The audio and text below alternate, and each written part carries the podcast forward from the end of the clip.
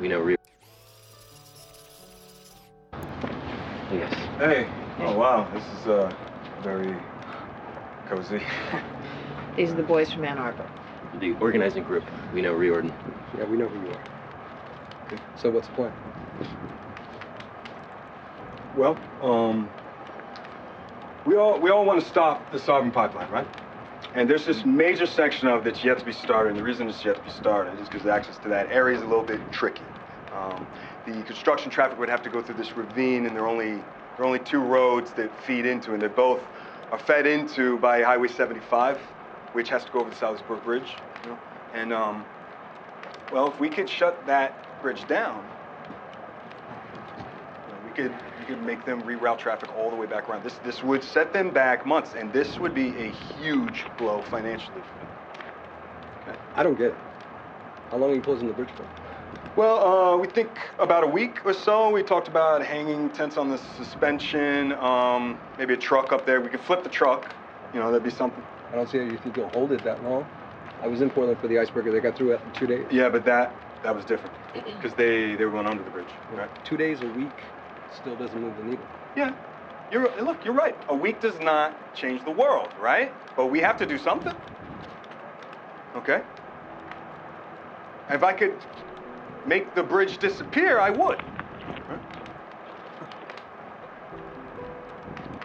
I can't make the bridge disappear.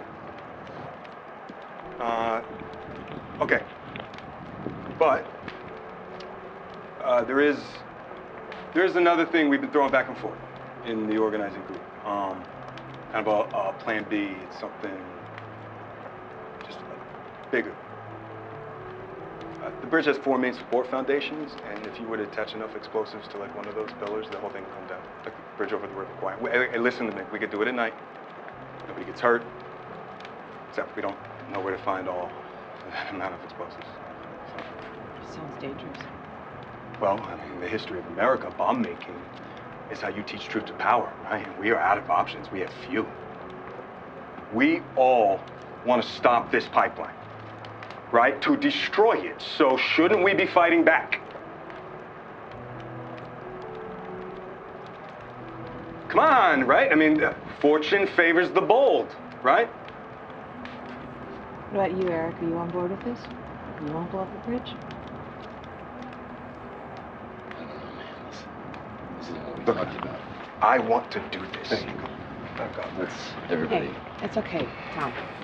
David, Eric, why don't you guys go outside?